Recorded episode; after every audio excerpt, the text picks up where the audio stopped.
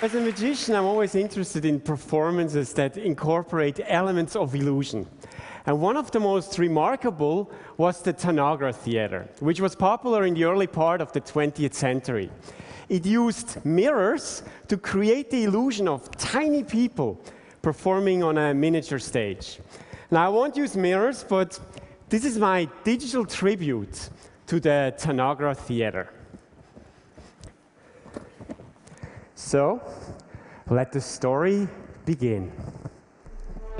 On a dark and stormy night, really, it was the 10th of July, 1856.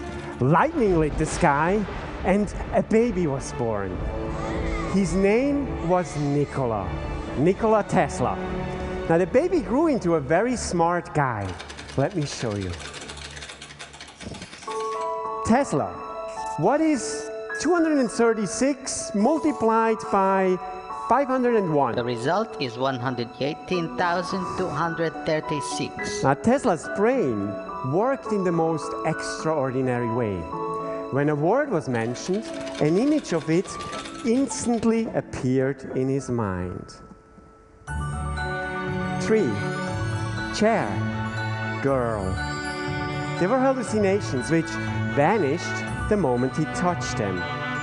Probably a form of synesthesia, but it was something he later turned to his advantage. Where other scientists would play in their laboratory, Tesla created his inventions in his mind. To my delight, I discovered I could visualize my inventions with the greatest facility. And when they worked in the vivid playground of his imagination, he would build them in his workshop. I needed no models, drawings, or experiments. I could picture them as real in my mind, and there I run it, test it, and improve it. Only then do I construct it. His great idea was alternating current. But how could he convince the public that the millions of volts required to make it work were safe? To sell his idea, he became a showman. We are at the dawn of a new age, the age of electricity.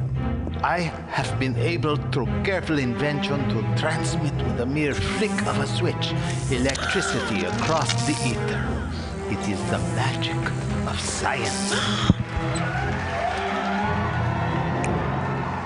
Now, Tesla has over 700 patents to his name radio, wireless telegraphy, remote control, robotics.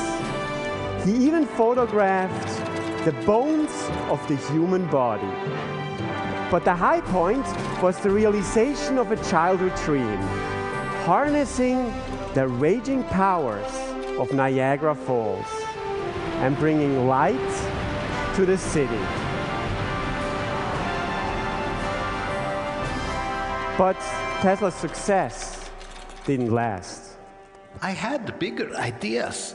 Illuminating the city was only the beginning. A world telegraphy center. Imagine news, messages, sounds, images delivered to any point on the world instantly and wirelessly.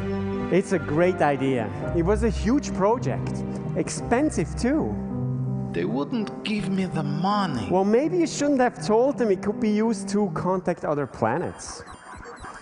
Yes, that was a big mistake. Tesla's career as an inventor never recovered. He became a recluse. Dodged by death, he spent much of his time in his suite at the Waldorf Astoria. Everything I did, I did for mankind. For a world where there would be no humiliation of the poor by the violence of the rich. Where products of intellect, science, and art will serve society for the betterment and beautification of life. Nikola Tesla died on the 7th of January, 1943. His final resting place is a golden globe that contains his ashes. at the Nikola Tesla Museum in Belgrade.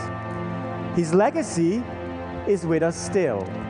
Tesla became the man who lit the world. But this was only the beginning. Tesla's insight was profound. Tell me, what will man do when the forests disappear? When the coal deposits are exhausted? Tesla thought he had the answer. We are still asking the question. Thank you.